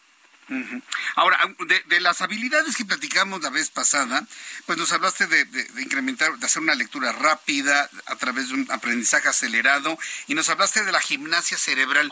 Esto le llamó mucho la atención al público que nos ha preguntado sobre esto. ¿Qué es la gimnasia cerebral y de qué manera se prepara al cerebro desde el punto de vista de plasticidad cerebral para abrirlo a un mayor aprendizaje de mejor calidad y a mayor, mayor velocidad? Claro que sí, que Jesús, mira, nosotros la gimnasia cerebral la utilizamos para que tengas la oportunidad de tener pues la agilidad de pensamiento, de entendimiento, que puedas tomar mejores decisiones con pues obviamente con una asertividad muchísimo más alto, mejora la memoria, la concentración y pues obviamente todo lo que es la atención. Recuerda que yo te comentaba que nosotros manejamos tres plataformas muy importantes. Primero, en efecto, como tú comentas, la lectura veloz. ¿Esto qué significa? Que tú puedas leer un libro de 100 páginas en tan solo 10 minutos pero comprendiendo y reteniendo toda la información. Hablábamos de que esto va a depender también de tus actividades, porque pues resulta que muchas veces como profesionistas nos llegan 200 correos electrónicos y no podemos leerlo pues al mismo tiempo, ¿no? A lo mejor algunas personas quieren tener una lectura pues más sencilla o simplemente una lectura de entretenimiento. ¿Qué haces? Pues obviamente modificarlo. También manejamos lo que viene siendo el aprendizaje acelerado, una persona puede aprender de 6 hasta 10 veces más rápido de lo normal. Eso lo que ocasiona es que tú tengas una agilidad de pensamiento. Eso también te va a ayudar, Jesús, pues obviamente a adquirir otras habilidades y otros idiomas, porque definitivamente esto nos ayuda. Con estas tres facetas, nosotros hacemos posible que, como te comentaba, puedas tener una retención, una comprensión en tu lectura, que es lo más importante porque también pues no tenemos el tiempo muchas veces de, de manejar pues tanta información y con este método pues lo puedes hacer de una manera más rápida, más sencilla Jesús, pero sobre todo eficiente. Como se le he comentado a nuestros amigos en otras ocasiones y en otras oportunidades y en otros servicios, pues nada es mágico, es decir, ustedes tienen las estrategias, tienen el conocimiento, pero el estudiante debe estudiar y debe trabajar, ¿verdad? Nada es por osmosis, nada es milagroso, ¿verdad? Rebeca. Eh, eh, Exactamente, Jesús, porque este, este sistema lo que nosotros eh, prácticamente hacemos es eso, utilizamos técnicas de aprendizaje, o como te comentaba, para que una persona pueda aprender de una manera más rápida. El sistema es súper sencillo, tan solo cuatro meses, una hora por semana, tú ya serías un lector eficiente, como bien comentas, pues nada es magia, solamente le tienes que dedicar una hora por semana y entonces tendrás esta agilidad y esta maravilla de que puedas leer un libro de 100 páginas, Jesús, en tan solo 10 minutos pero comprendiendo y reteniendo pues toda la información. Eso suena muy, muy atractivo, sobre todo para las personas que necesitan hacerse de conocimiento rápido, pero con total y absoluta comprensión. ¿Estas estrategias en cuánto tiempo se dominan? Eh, hablando precisamente de alguna persona que haga sus ejercicios y que trabaje como ustedes lo indican, ¿en cuánto tiempo promedio podemos hacernos de estas habilidades? Claro, Jesús, en cuatro meses tú te conviertes en un lector eficiente en cuatro meses asistiendo con nosotros una hora por semana. Recalcarte, Jesús, lo, lo, comentamos que muchas veces eh, hay personas que dicen, oye, yo no puedo acudir a un sistema presencial, lo puedo tomar un sistema online, también lo puedes hacer. Nosotros en Ciudad de México estamos, tenemos oficinas, Jesús, en Polanco, en Reforma, estamos en Satélite, estamos en Surgente Sur y lo que es la cobertura online para aquellas personas que dicen, yo quiero acudir, yo quiero tener esta agilidad de pensamiento, yo quiero poder dominar este sistema donde pueda leer de una manera sencilla, pero comprendiendo y reteniendo toda la información. Muy bien, Rebeca. Danos, por favor, número telefónico. El público nos pregunta que, a qué número se comunican para mensaje de WhatsApp, llamada perdida y obtener más información sobre estas estrategias de Sileo. Claro que sí, Jesús. Mira, ¿qué te parece? El día de hoy nosotros estamos pues eh, casi casi tirando la casa por la ventana porque estamos de aniversario, cumplimos 10 años comentarte que personas de éxito que ya tomaron nuestro curso. Diez años, imagínate, nos avalan perfectamente bien, donde en cuatro meses una persona, te comento, puede ser un lector eficiente. Entonces, ¿qué crees? El día de hoy, exclusivamente en tu programa, vamos a regalar 100 becas 100 becas que equivalen al 50% de descuento en todo lo que es su curso de Sileo. Lo importante, Jesús, es que no solamente es de inicio, sino de inicio hasta el final. Todo lo que es su curso, aprovechar las primeras 100 personas que nos estén escuchando en este momento y se comuniquen al 55 23 33 09 00. ¿Ya hay quien atiende en este momento? ¿Atienden en este momento en este número? Así es, Jesús. En este momento te vamos a atender. que tienes que hacer? La dinámica es sencilla. Simplemente llama y cuelga o manda un mensaje de WhatsApp con tu nombre al 55 23 33 0900. 55 23 33 0900, una llamada perdida y que pues obviamente de esas personas exclusivamente becas contigo, 100, las 100 primeras personas. ¿Y qué crees? Vamos a regalar diagnósticos de lecturas de gratis y tu clase muestra completamente gratis para que vivas la experiencia. bueno, eso resulta muy interesante. Entonces, para las personas que les interesa esta clase muestra y, poder tener acceso a esta beca que nos comenta Rebeca Isabel, yo le voy a dar el número telefónico para que lo anote o se lo aprenda. Mire, es muy fácil. Aprendas el 5523, luego 33 0900. 5523 33 cero. Ya manda usted en este momento una llamada perdida, un mensaje de WhatsApp o eh, simplemente usted llama por teléfono también y eh, de esta manera ya lo van a atender en este instante, nos promete Rebeca Isabel Flores. Pues yo quiero agradecerte mucho que estés nuevamente con nosotros aquí en nuestro programa de noticias, dando esta posibilidad de que la gente lea de manera rápida, eficiente y con total comprensión. Rebeca, muchas gracias. Gracias a ti, Jesús, y lo esperamos en Sileo, el poder de leer. Muchas gracias, que te vaya muy bien. El teléfono es 55 23 33 0900. Son las 7 con 9, las 19 horas con 9 minutos, hora del centro de la República Mexicana. Ahora sí, le presento un resumen con las noticias más importantes en el Heraldo Radio.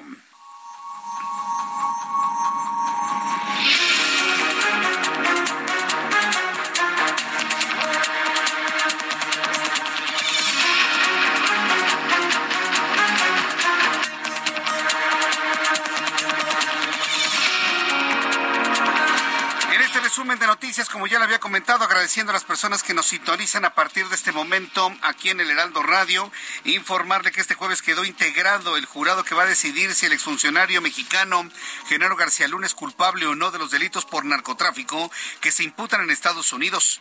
Doce mujeres y hombres, así como seis más de reserva, conocerán los alegatos iniciales a partir del próximo lunes en el juicio que se prevé dure ocho semanas en la Corte Federal de Nueva York. También informo que el Instituto Nacional de Estadística y Geografía dio a conocer que Zacatecas y Fresnillo son las ciudades con mayor índice de percepción de inseguridad de sus habitantes, de acuerdo con la encuesta nacional de Seguridad Pública Urbana, la cual reveló que el 97.7% de los habitantes de Fresnillos se sienten inseguros. Del plagio de tesis de Yasmín Esquivel, hoy jueves 19 de enero se presentó una solicitud de juicio político en contra de la ministra, y lo entrecomillo, eh, Yasmín Esquivel de la Suprema Corte de Justicia ante la Cámara de Diputados. Varios legisladores han secundado y se han unido a esta petición de juicio político, un asunto que se suma a toda esta historia en contra de la señora Yasmín Esquivel. Noticias también le informo aquí en el Heraldo Radio eh, que Javier Armenta, el expresidente de la Federación de Estudiantes Universitarios de la OEDG, informó en entrevista que el predio se ofertó en 1.200 millones de pesos en el año en 2008 y que ahora en el presente tiene un valor de 1.600 millones de pesos. Las entidades gubernamentales ofertaron este predio en un 50% de descuento, aceptando pagos en especie y no en efectivo, lo que no le hace sentido a nuestro entrevistado y por ello consideró que el gobierno de Guadalajara está inmiscuido en las empresas que buscan comprar este terreno. Vamos a escuchar a Javier Armenta. Es económica, porque este, este terreno, para que te des una, idea de cuánto es el botín que se están robando, son 136 mil metros cuadrados. Si tú al día de hoy quisieras llegar a comprar esos terrenos, tendrías que pagar de cash. Un valor, cada metro cuadrado, valor de mercado son 12 mil pesos. Si lo multiplicas por estos 136 mil metros cuadrados, el monto en valor del mercado hoy de este terreno es de poco más de 1.600 millones de pesos. Quieren hacer ahí 1.600 departamentos. Eh, el, el departamento más barato es dos, dos millones y medio de pesos, hasta más de, de tres, pegándole a los cuatro eh, eso de puros departamentos, multiplica 1.600 departamentos por, por 2.800 de cada uno y te va a dar una cantidad poco más de 4.000, más el centro comercial, más el mercado, más el hotel, y nada más pagaron 688. Sí, nos hizo los cálculos de lo que están pagando y en especie y de lo que podría ser una utilidad que superaría los 6 mil millones de pesos. Interesante sin duda la entrevista, amigos en Guadalajara, en todo el estado de Jalisco que nos sintonizan ya en digitales. Si quieren hacernos algunos comentarios sobre esta entrevista, les invito para que entren a Twitter, arroba Jesús Martín MX, y a través de YouTube en el canal Jesús Martín MX. El doctor Andrés Castañeda también fue entrevistado, invitado en nuestro programa de noticias, coordinador de causas en salud y bienestar de nosotros, declaró en entrevista que el problema del abasto de medicamentos generó el aumento del robo de fármacos, la falsificación de medicamentos, la compra de estas medicinas por parte de los pacientes. Agregó que 2021 fue el año más crítico para el abasto correcto de fármacos pero a pesar de que esto ha mejorado, no se han alcanzado los niveles que se tenían antes de la actual administración. Esto dijo Andrés Castañeda. Eh, hemos visto un aumento en el número de medicamentos robados y falsificados, eh, que las personas ante no tener el medicamento buscan alternativas eh, etcétera. No hay un sinfín de, complicaciones que, que, trae este problema y al final la salud es un derecho, no un favor, y en México no nos podemos acostumbrar a que no nos surtan las medicinas.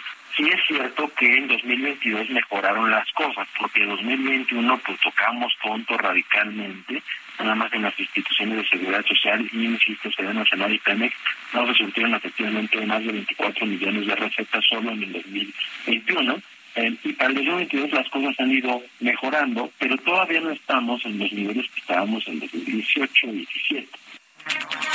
Elementos de las Fuerzas Armadas destruyeron un campamento de presuntos miembros del cartel de los Chapitos, el cual habría disparado contra un dron de elementos de la patrulla fronteriza de los Estados Unidos que vigilaban el límite entre Arizona y Sonora. También informarle que la Facultad de Estudios Superiores Aragón notificó este jueves a la profesora Marta Rodríguez, asesora de tesis de Yasmín Esquivel, la resolución por la que la UNAM decidió rescindir su contrato laboral. En el documento se explica que la maestra incurrió en actos contrarios a la moral y el respeto entre sí se deben los miembros de la comunidad universitaria al abstenerse de ejecutar su trabajo como académica con rectitud y el debido cuidado ha revelado la FES Aragón. Por cierto, en una entrevista que hizo mi compañera Sofía García en el Heraldo Televisión, tuvo oportunidad de entrevistar a esta señora, a Marta Rodríguez Ortiz. ¿Y sabe lo que le dijo a mi compañera? Y con lo cual cerramos la entrevista, que está siendo castigada por ser una buena maestra. Eso dijo en el Heraldo Televisión la propia Marta Rodríguez cuando hemos visto las dos tesis completamente iguales.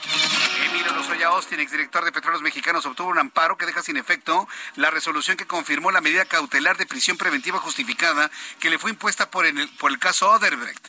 El fallo emitido en un tribunal de la Ciudad de México no dictamina la libertad de Austin, de Lozoya Austin, pero sí que se analice su caso. Imagínense si sale libre, no bueno. Antonio Ceguera Cervantes, sale Tony Montana y hermano del líder del cartel Jalisco Nueva Generación, Nemesio Ceguera, el Mencho, van a impugnar el auto de vinculación a proceso dictado en su contra. La jueza de amparo en el Estado de México admitió a trámite la demanda de garantías del quejoso, a quien le otorgó la suspensión provisional para que su libertad personal quede a disposición de la juzgadora de amparo en el lugar donde se encuentre recluido. José Nava fue destituido como director del zoológico de Xochilpan, ubicado en Guerrero, después de que se reportara la muerte de un venado del parque por falta de atención médica oportuna de las heridas sufridas por un ataque de perros informó la SEDEMA.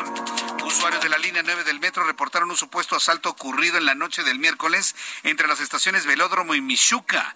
De acuerdo con los reportes, el robo se suscitó en uno de los vagones exclusivos de mujeres. La Policía Bancaria Industrial inició una búsqueda de los ladrones sin éxito alguno. O sea, para que usted lo entienda de otra manera, robaron a las personas de todo un vagón con todo y la Guardia Nacional presente en el metro para que usted me lo entienda.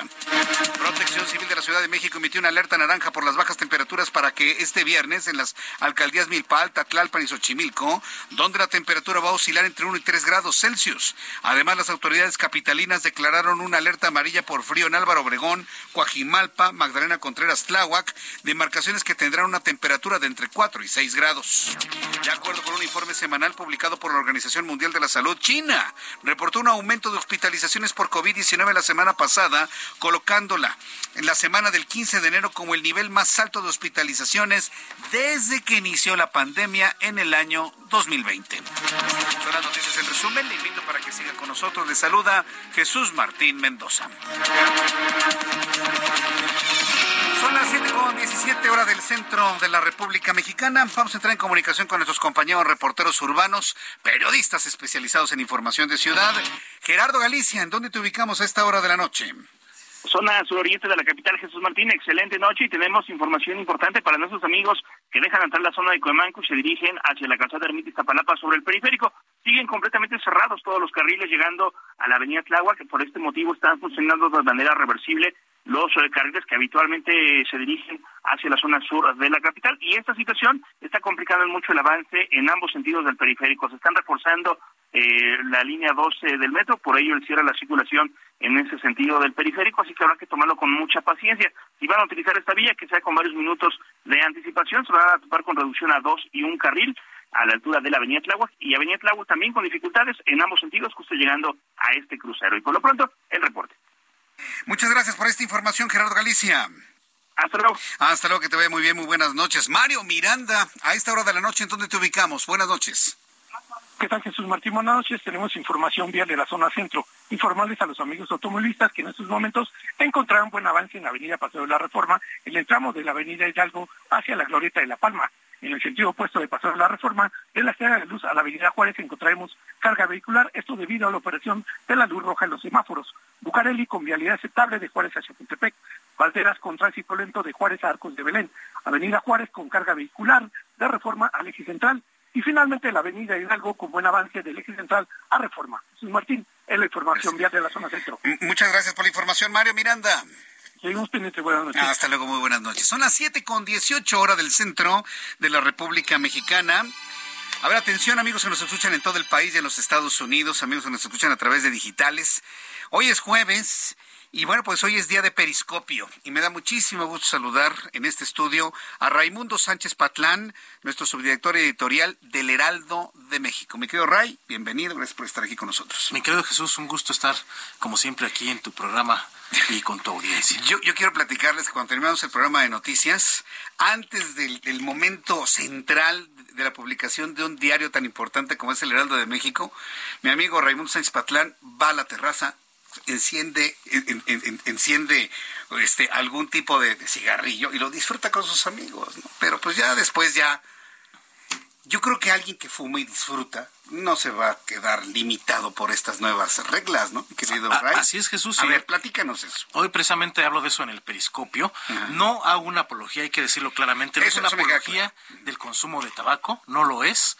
A lo que me refiero en la columna y a esa a este castigo, a esta segregación, a esta discriminación que se va a generar o, o que ya está generando en contra de las de las personas que somos consumidores de tabaco. ¿A qué me refiero? Pues nos van a dar trato de ciudadanos de tercera. ¿Por qué? Porque nos cierran hasta las playas. Ajá. Eh, sí, no puedes fumar en una parques playa. Para no, para no fumar.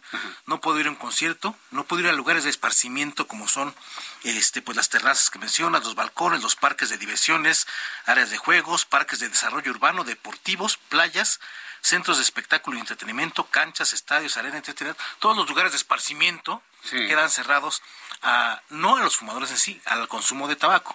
Si bien se mantiene eh, pues el derecho de las personas a consumir lo que sea, o sea, el tabaco en este caso, bueno, pues se nos cierran los, pero se nos cierran los espacios para hacerlo. Había terrazas, eh, pues, exprofeso para, para poder fumar, ahora se nos cierran, lo cual está provocando, pues, que, pues, una discriminación y vamos a ser ciudadanos de tercera, porque ni siquiera es con un enfoque de salud, eh, y sobre todo en este gobierno, que si fuera por un enfoque de salud, si les preocupara la salud, pues habría abasto de medicinas, Jesús Martín, tendríamos vacunas avaladas por la Organización Mundial de la Salud. Hospitales especializados para hospitales especializados, pulmonares, ¿no? claro. Eh, y si tú checas la redacción de este reglamento, eh, de estas modificaciones que hicieron a la Ley General para el Control del Tabaco, no son, no están, la redacción no está en la protección de los no fumadores, va directamente contra los fumadores y contra las tabacaleras. ¿Por qué? Porque también pues ya no pueden exhibir los productos como si dejar de exhibir algo implicara que no se fuera a comprar. Ahí está el caso de las drogas, Jesús Martín,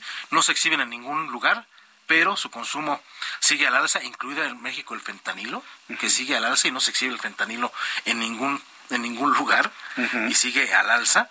Eh, yo creo que es una, una doble moral de que están haciendo eh, pues ya como política gubernamental, porque pues por un lado eh, se abren espacios, se legisla a que se despenalice el uso de la marihuana y hasta se dan permisos para que la gente este, tenga sus plantas en su casa. Y por otro lado a los fumadores pues somos los patitos feos porque digo finalmente hemos sido ya desde hace varios años 2008 2009 que empezó en la ciudad todo esto pues hemos sido como una, una especie de, de, apestados ahora sí que apestados. Pero también lo que va a provocar va a ser una gran crisis social Jesús Martín te voy a decir por qué porque si yo voy en un parque o cualquier fumador va caminando en un parque fumando, no va a faltar el tipo, porque aquellos que hacen llamar los superiores morales, que saque su celular y te empiece a grabar, lo cual es un acoso. Se nos van a empezar a acosar y nos van a, reducir a guetos, finalmente nos van a reducir a guetos a los fumadores.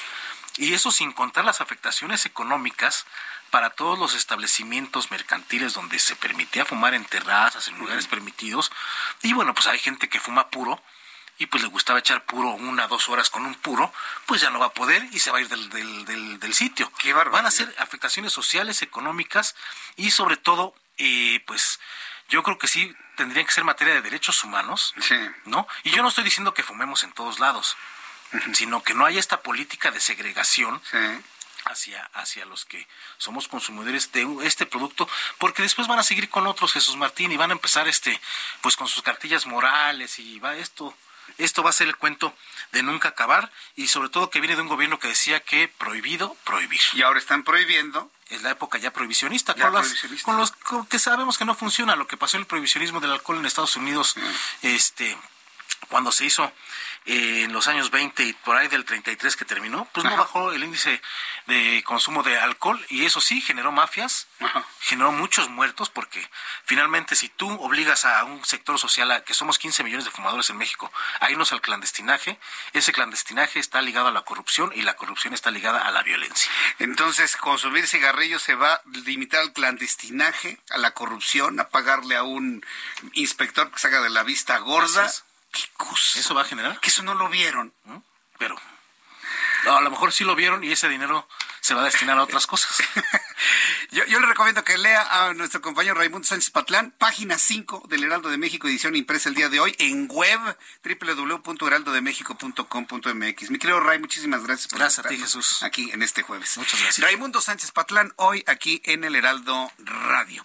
Son las 7.24, hora del centro de la República Mexicana. Usted que nos ve a través de YouTube, ahí está viendo salir a nuestro compañero Raimundo Sánchez Patlán. Te mandan saludos, mi querido Ray.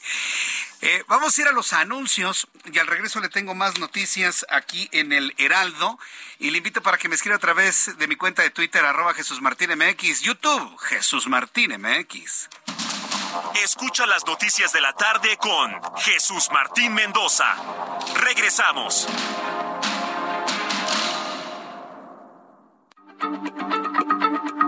Heraldo Radio, la H se lee, se comparte, se ve y ahora también se escucha.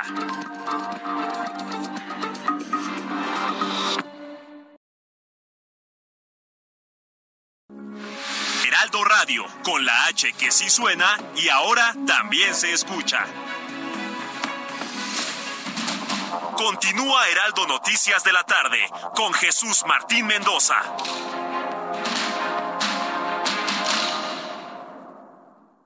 Arranca con Dodge el año y estrena un Dodge Journey, el SUV perfecto para disfrutar en familia. Llévatelo en enero con precio desde 592,900 pesos o tasa desde 7.99%. Dodge Journey, a new journey to the future. Visita tu distribuidor Dodge. Vigencia el 31 de enero de 2023. CAT 29.9%. Consulta dodge.com.mx.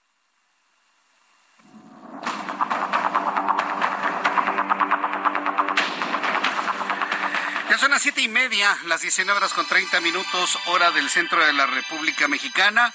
Y quiero enviar un caluroso saludo a todos nuestros amigos, a todas nuestras emisoras que transmiten Heraldo Radio en la República Mexicana. Quiero informarle que mi compañero Javier Solórzano que por cierto, bueno, pues yo siempre le invito a que escuche a mi compañero Javier Solórzano, el referente aquí en el Heraldo Radio a las 5 de la tarde, en Heraldo Televisión a las 9 de la noche. Tiene nuevo horario Javier Solórzano en televisión. Si usted quiere un buen programa de análisis, de entrevistas, de contenido, vaya, con información que sea referente, Javier Solórzano es la opción. De 9 de la noche a 10 y media de la noche por Heraldo Televisión, canal 8.1, 161 en Sky, en HD. Y ahí puede usted escuchar los comentarios, los análisis, las entrevistas, y esto voy. Quiero invitarle que hoy en la noche, a las 9 de la noche, Canal 8.1, esté con mi compañero Javier Solórzano en su programa, porque tuvo la oportunidad de entrevistar en su estilo y, con preguntas interesantes a la jefa de gobierno Claudia Sheinbaum. Claudia Sheinbaum está viviendo un momento muy importante en cuanto a la situación de muchos elementos de infraestructura en la Ciudad de México. En un momento en donde su carrera política puede despegar, como ella misma le dice a Javier Solorzano, mire qué interesante, de un hecho político que ella no imaginaba en su juventud. Reconociendo que, por ejemplo, muchos de los presidentes mexicanos se visualizaban como presidentes desde que tenían 6, 7, 10 años, Claudia Sheinbaum dijo no. Las circunstancias me han llevado a este camino en donde podría ser y me interesa ser presidente de México para el año 2024. Le estoy compartiendo uno de los elementos eh, de los comentarios en entrevista que le dio a nuestro compañero Javier Solórzano. Eh, le reveló las circunstancias por las que le llevaron a postularse para esta presidencia y ahí señaló que la oposición solo está en contra de todo por estar en contra. Le voy a presentar un pedacito de esto para que se le antoje ver la entrevista completa hoy por la noche en el Heraldo Televisión. O sea, tú oyes a la oposición y es en contra de, en contra del presidente, cualquier cosa que diga. Que si detuvieron Ovidio, porque detuvieron Ovidio. Que si no lo detuvieron, porque no lo detuvieron. Pero ¿dónde está la propuesta? Pero ¿dónde está la propuesta? Dice la jefa de gobierno. Eh, en otro momento aseveró que se puede criticar, pero no, se, no está de acuerdo. Calificó esto de mezquindad. La mezquindad de utilizar una tragedia política como pasó con lo ocurrido en la línea 12 del metro. Digo, a ver, usted puede estar de acuerdo, no puede estar de acuerdo con lo que diga la jefa de gobierno, pero esto se lo planteó en entrevista a Javier Solorzano. Eh, lo que no estoy de acuerdo es la mezquindad. O sea, es eh, el, la mezquindad en utilizar una tragedia políticamente, por ejemplo. Se puede criticar y demás, pero este el uso... Metro, lo claro. metro, pero también muchas otras que han ocurrido. Esta noche, Heraldo Televisión, 9 de la noche, de 9 a 10 y media. Javier Solórzano, el referente por Heraldo Televisión. Sí, quiero invitar a todo el público que me está escuchando en la República Mexicana y en el Valle de México a que hagan del Heraldo de México en estos tiempos su referente informativo en las noches.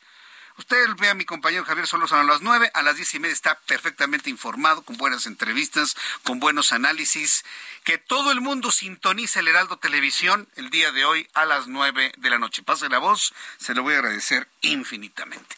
Bien, son las siete con treinta y cuatro, las siete con treinta y cuatro hora del centro de la República Mexicana. Vamos al tema de la señora Yasmín Esquivel. Ah, qué caso. Mire, se lo dije al principio del programa, se lo vuelvo a repetir. Este caso se ha estado escalando por la misma posición de Yasmín Esquivel de no presentar, vamos a evitar decir una renuncia como tal, una separación de su responsabilidad como ministra de la Suprema Corte de Justicia de la Nación, aunque sea de carácter temporal. Entre tanto, se sigue investigando y se ventila todo este asunto que la propia Universidad Nacional Autónoma de México, la FES Aragón, eh, el Consejo Universitario, el, propio rector de la UNAM han reconocido se trata de un plagio. Una carrera de abogada, de maestra, de doctora, de ministra, que nadie ha puesto en duda que sea una buena carrera, pero que está sustentada en un acto de corrupción en el origen. Nadie puede tener probidad si la tesis está plagiada, está robada, está vendida o está comprada, como haya sido. La investigación todavía sigue para conocer los mecanismos por el cual una tesis de la Facultad de Derecho presentada en el 86 es idéntica a la presentada en la FES Aragón en 1987 por parte de la ministra. Esto trae en consecuencia afectaciones en la imagen al presidente, afectaciones en la imagen a la Suprema Corte de Justicia de la Nación, que debe ser el recinto de la mayor probidad, honorabilidad, ética, moralidad que debemos tener en este país. Está la credibilidad de los abogados y de la Corte y de la aplicación de la justicia en ese lugar. Y también, hay que decirlo, ha afectado la imagen de la Universidad Nacional Autónoma de México. Mientras ella se mantenga en su posición irreductible, Todas estas entidades resultan afectadas. Esa es la razón por la cual 33 académicos de la Universidad Nacional Autónoma de México han suscrito un documento al Consejo Universitario para exigir la destitu bueno, el que se le nulifique el título a la señora Yasmín Esquivel. Tengo en la línea telefónica a la doctora, súbale el volumen a su radio, Alicia Elena Pérez Duarte y Noroña. Ella es investigadora del Instituto de Investigaciones Jurídicas de la Universidad Nacional Autónoma de México y una de las abajofirmantes de este documento enviado al Consejo Universitario. Doctora Pérez Duarte, gracias por estar con nosotros. Bienvenida. ¿Cómo está? Buenas noches. Buenas noches, de bienvenida. ¿Cómo estamos, Jesús? Pues con mucho gusto de saludarla, doctora. A ver, coméntenos, la comunidad universitaria y sobre todo los 33 académicos abajo firmantes de este documento, pues han sentido molestos, agraviados por todo este asunto y también entiendo de cómo se ha contestado este asunto sobre la tesis de la señora Yasmín Esquivel. ¿Cuál es la posición de ustedes y qué piden de manera concreta al Consejo Universitario? Eh, la posición es muy sencilla.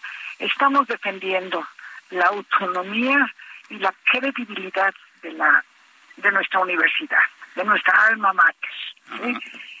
Eh, evidentemente, o sea, tenemos los elementos para hacerlo porque el rector y las autoridades eh, universitarias ya dijeron que efectivamente hay un plagio, que esa tesis fue plagiada. En donde no estamos de acuerdo, algunas personas dentro de la misma universidad, es qué es lo que se debe hacer. Y quienes firmamos este documento, el documento sostenemos que la universidad, en ejercicio de su autonomía, tiene todas las capacidades legales y éticas para resolver este asunto. Si obviamente, como dice el abogado general, él necesita un artículo en determinado reglamento o en determinada norma de la universidad que diga expresamente en el caso A se va a este, declarar nulo o se va a declarar este, inválido el, el título correspondiente. Yo le respondo al abogado general, al actual y al ex abogado general Eduardo Andrade, que perdón, que revisen su teoría de los actos jurídicos. Esta teoría que es base sustantiva de nuestro sistema jurídico nacional, no nada más de la Ciudad de México, porque esto no es un asunto de la Ciudad de México, esto es un asunto nacional. Este, dice muy claramente, esta teoría nos, nos lo enseñan en los primeros años de la carrera, quienes cursamos la carrera como se debe, el, eh, que un acto jurídico para ser válido y tener efectos contra todo el mundo o para todo lo que fue creado este acto jurídico, tiene que haberse realizado con las solemnidades o con los requisitos que exige la ley. Y para tener un título de licenciada en Derecho o licenciado en Derecho, se requiere primero haber cumplido con todos los créditos del plan de estudios, entre otras cosas, pero los más relevantes son haber cumplido con los créditos de la carrera, haber elaborado una tesis y sustentar un examen profesional. Si tenemos esos tres elementos, nos hacen, fíjese bien Jesús, nos hacen protestar, cumplir la eh, Constitución y las leyes que de ella emanen. ¿sí? solemnemente protestamos que vamos a cumplir con la Constitución y las leyes que de ella emanen. Así de solemne, así de eh, formal es el procedimiento para la titulación.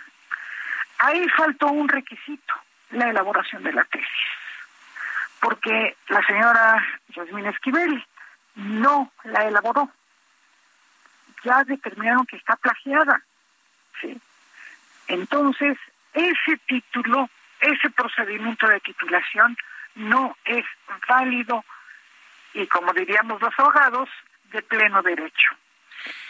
Lo único que necesita, permítame dos segundos, te, te concluyo la idea. Lo único que necesita hacer la universidad es declarar que efectivamente no es válido.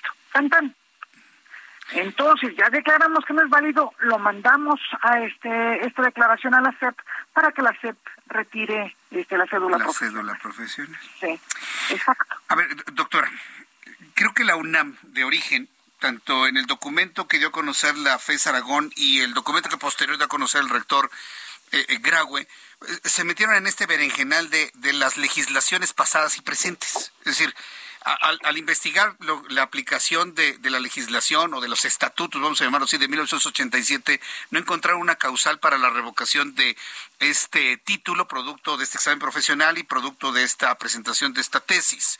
Y de aplicarse los actuales, bueno, pues entenderíamos que la señora, señora Esquivel, tendría que acoger, se acogería al principio de la no retroactividad. ¿No puede pasar mm. eso en un momento dado que se acoja la ley que más le convenga y más le beneficie, doctora? No, no, eso es en caso de que la quisieran perseguir por plagio. ¿sí? Y no es, no es ese nuestro punto. Efectivamente, si la empiezan a perseguir por plagio, yo la defiendo, ¿sí? Y les digo, oigan, permítanme tantito, sí, sí es cierto, plagió, pero ya prescribió la acción penal en contra de ese hecho. Aquí no se trata de eso. Aquí se trata de un documento jurídico, como es un título, que es inválido de origen. Y no puede, eso no tiene prescripción. Sí. Eso no nació, o sea, no fue válido nunca. Que nos estamos dando cuenta ahora, híjoles, qué pena, pero este, pues tampoco vamos a estar yo no tengo facultades para estar, o no tengo los elementos para estar revisando todas las tesis y quién trajo qué. Pero ahí está ya, nuestras máximas autoridades lo reconocieron, el rector lo reconoció, ¿sí? A ver, doctora. Con mucho valor, he de decirlo, ¿eh? Sí, mucho claro. Valor, significa mucho valor para reconocer que esto sucedió. No, y las presiones gubernamentales y políticas pues que debe haber. Pero, a ver, esto es una caída de, de fichas de dominó, ¿eh? Se le nulifica, se le nulifica el título, no es válido su título, en ese momento no es válida su maestría, no es válido su doctorado, no es válido su nombramiento de ministra, no son válidos sus votos que ha hecho, los, las resoluciones que se han analizado en la Suprema Corte de Justicia de la Nación, vaya, ni siquiera serían válidos todos sus sueldos de vengados. Es, mire, tiene una implicación impresionante. efectivamente tiene muchísimas implicaciones. Yo le diría a las personas eh, que pudieran ser afectadas por una resolución a su favor, firmada por ella, que ahí les eh, favorece a estas personas afectadas el principio, un principio de derechos humanos que se llama pro persona, es decir, lo mejor para la persona que esté, esté siendo afectada por este hecho que es un hecho eh, que no tiene nada que ver con, con quienes litigaron hasta el amparo una este una decisión judicial. Eh, o sea sí sí es complicado pero hay mecanismos para afectar de la menor de lo menos posible a la ciudadanía lo que es inconcebible es que sabiéndolo y espéreme tantito Jesús, no solo sabiéndolo, ya corrieron a la este a la maestra Marta, ¿sí? Eh, con fundamento en el artículo 95.1 de nuestro estatuto, que es válido desde mucho tiempo atrás, ¿sí? Eh, no me acuerdo, 1945 creo que es este, el estatuto, este, pero, o sea, aquí no es una cosa de aplicar retroactivamente una ley. El artículo 95.1 de, este, de nuestros estatutos dice muy claramente que es nuestra obligación, la obligación de las personas universitarias, como lo fue este Yasmin mientras estudió, es, es conducirnos con la probidad propia de la ética eh, de, eh, y de los principios universitarios. Un plagio no entra dentro de esta probidad. Por eso corrieron a Marta, y a la maestra Marta. Y, y, perdón, cortaron la cuerda por el lado más este más débil y están este eh, haciendo que todo caiga sobre Edgar todavía más débil. Sí, sí, sí, ya lo conocemos. Cuando, no, y además, permítame, es muy poco probable en la historia que tengo en la universidad desde que soy alumna en 1973 a la fecha, no conozco un caso de un alumno que haya empezado su tesis en el segundo año de la carrera para poderla tener terminada un año antes de concluir con los créditos y recibirse un año después. Eso no existe. ¿Verdad que no? ¿Verdad que no es lógico? No, no, las argumentaciones han sido muy extrañas, inclusive hasta de viajes en el tiempo. exacto. Sí, no, no, no, no puede son, ser. Son saltos cuánticos en el tiempo, pero vamos a suponer que sea cierto. Ah, bueno. No me, vamos a suponer que sea cierto, ¿sí? A mí no me compete, a mí como universitaria, no me compete probarlo. Quien tiene la carga de la prueba es la propia señora este, Esquivel y, la, y su propia asesora de tesis. Lo tienen que probar fehacientemente. Y mientras, perdón, el título es nulo, de pleno derecho. Solo necesita una declaración. No se cumplieron con los requisitos esenciales del acto jurídico. Ese acto jurídico nunca nació, ¿sí?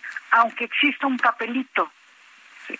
Aunque existe, se lo pongo de otro, en, en, un ejemplo para que el público lo entienda de manera clara.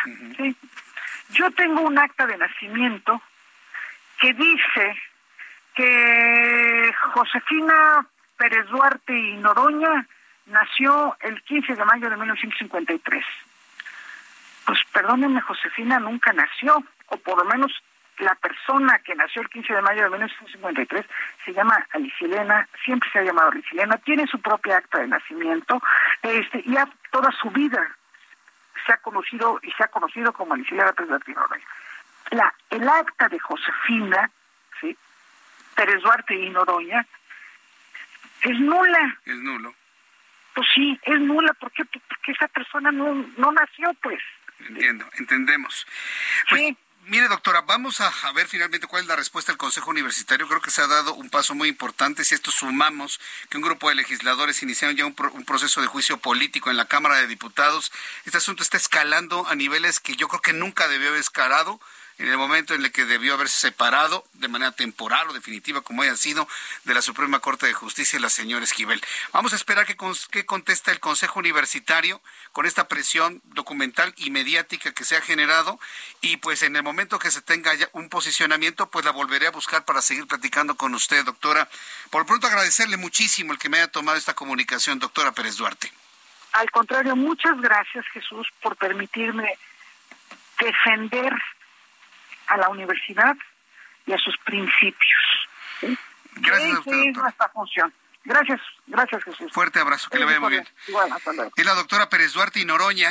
Ella es investigadora del Instituto de Investigaciones Jurídicas de la UNAM y con base en ese conocimiento ha declarado en este programa que el título de la señora Yasmín Esquivel es nulo de pleno derecho debido a que el acto nunca nació por el plagio que ha sido comprobado y reconocido por las autoridades universitarias.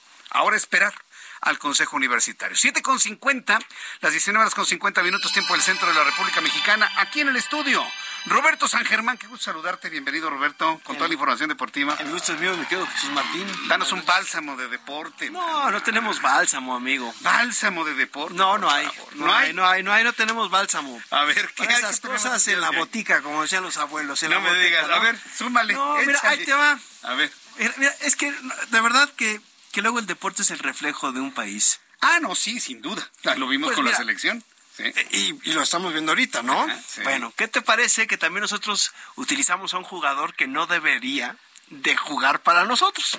Así, No así parecido ahora sí como plagiado también. Bueno, También. también, también, también, también, en el deporte se hace aire. No te creo. ¿En serio? A ver. Alejandro Sendejas, jugador del América, Ajá. que estuvo en Necaxa, que estuvo en Chivas, es originario de Ciudad Juárez, Ajá. ¿ok? Ok. Pero se fue a vivir a Estados Unidos Ajá. y jugó un Mundial Sub-17 con los Estados Unidos, con Christian Pulisic y todos ellos. Bueno, se les olvidó algo a la Federación Mexicana de Fútbol.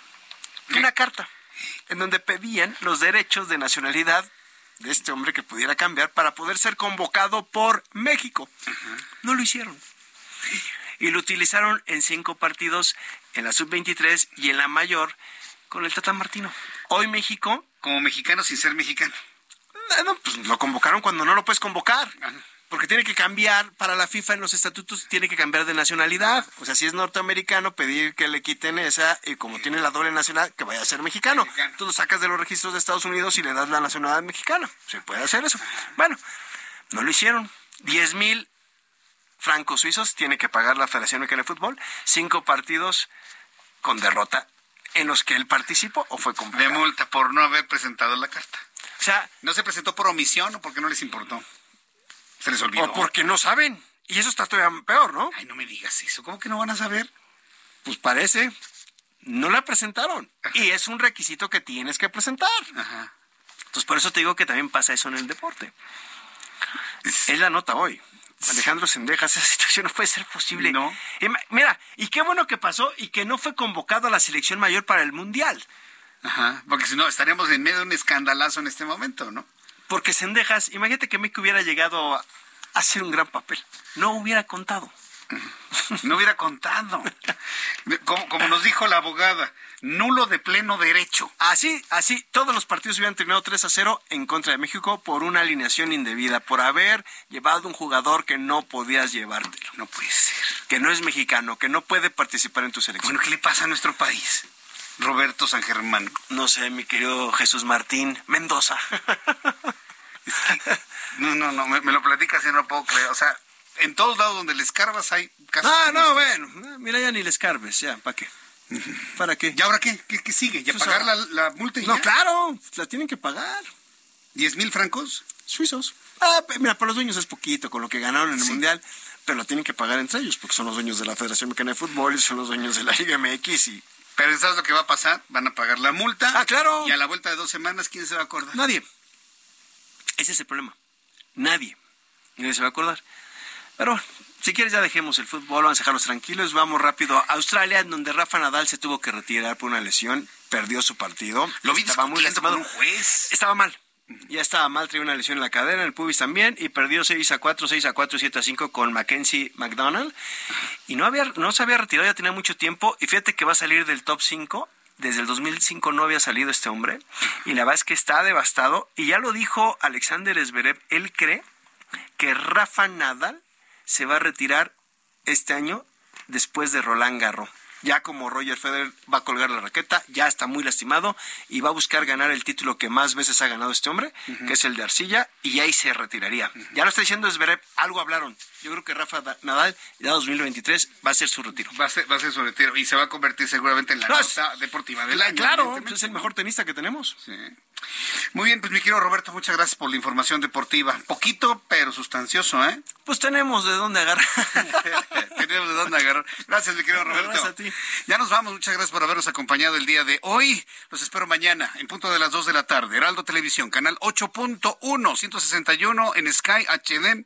Heraldo Radio en toda la República Mexicana, en los Estados Unidos. 6 de la tarde, tiempo del centro de México. Yo soy Jesús Martín Mendoza por su atención. Muchísimas gracias. A nombre de este gran equipo. Los espero mañana. Gracias. Buenas noches. Esto fue Heraldo Noticias de la tarde con Jesús Martín Mendoza.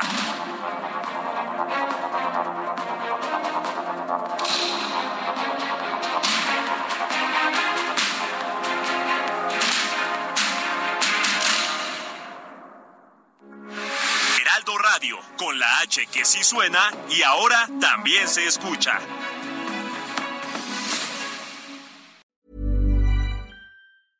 Ever catch yourself eating the same flavorless dinner three days in a row?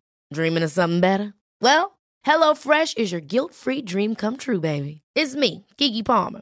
Let's wake up those taste buds with hot, juicy pecan crusted chicken or garlic butter shrimp scampi. Mm. Hello Fresh. Stop dreaming of all the delicious possibilities and dig in at HelloFresh.com. Let's get this dinner party started.